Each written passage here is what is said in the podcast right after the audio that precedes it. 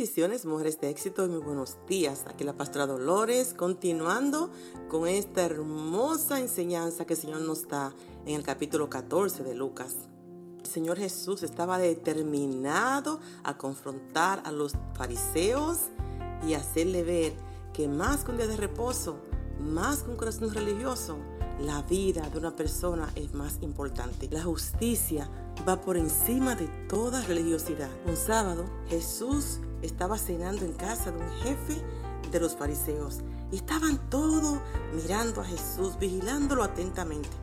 De momento se presenta un joven hidrópico, o sea, una enfermedad donde el cuerpo retiene los líquidos. Allí este joven se para frente a él. Bueno, Jesús en la mesa los mira a todos los fariseos que estaban allí y a la gente. Hmm, y le pregunta, ¿debo sanarlo? Día de reposo. Ninguno que estaban ahí en la mesa se atrevió a responder palabras.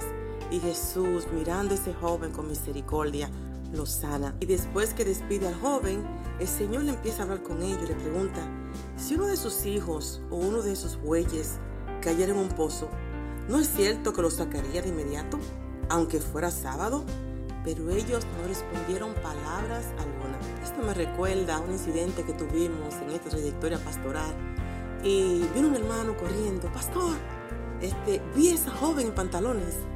Esa joven está en, pecado, hay que disciplinarla. La vi. Y mi esposo dijo, si hubiera sido tu hija, ¿tú crees tan rápido a contármelo? ¡Wow! ¿Por qué no da un consejo y le muestra el amor y la bondad de Dios? Eso puede transformar una vida. Jesús dijo en cierta ocasión, ama a tu prójimo como a ti mismo. ¿Sabías tú que el espíritu religioso es muy, muy peligroso? Porque las personas se sienten que son más que el otro, más espiritual que los demás y que todo lo saben. No hay lugar para aprender cosas nuevas. Bueno, aquí Jesús se encuentra dando una gran enseñanza sobre la humildad y la prudencia. Él habla de una boda y dice, cuando está en la boda, en esta gran cena, él nota algo, wow, que le llamó la atención. Y era que los invitados empezaron a sentarse en los primeros asientos. Y Jesús dice, cuando alguien te invite a una fiesta de bodas, no te sientes en el mejor lugar. Porque si llega alguien más importante que tú, el que te invitó te dirá, dale el puesto a este otro invitado y esto sería muy vergonzoso para ti y tendrás que sentarte en el último lugar. Jesús continuó en el verso 10. Por eso, cuando alguien te invite, busca el último puesto. Así, cuando llegue el que te invitó, te dirá, amigo, ven y siéntate aquí, este lugar es mejor. De esta manera recibirás honores delante de los demás invitados. El que se crea superior a los demás será puesto en el lugar menos importante. El que es humilde será puesto en un lugar más importante. Mujeres de éxito, dar fruto de arrepentimiento es reflejar a Cristo, es mostrarlo a Él en nuestra conducta. La gente ve a Cristo a través de nosotros. Aquí Jesús trae otra gran enseñanza que confrontó a los fariseos.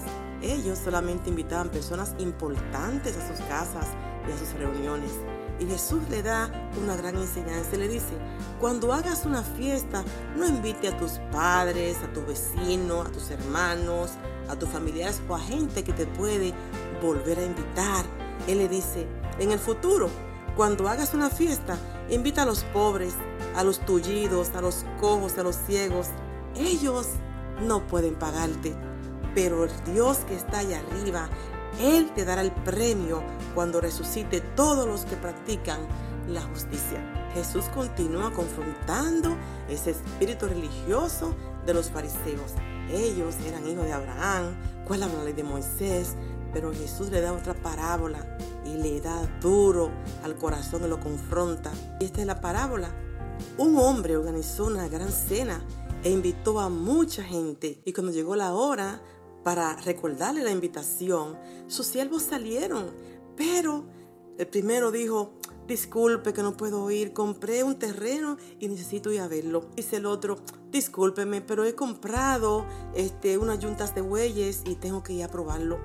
Y el otro dijo, Ay, lo siento mucho, gracias por la invitación, pero acabo de casarme y no puedo ir. Los religiosos adoran de boca, pero su corazón está lejos de él. Como siempre, la pastora Dolores.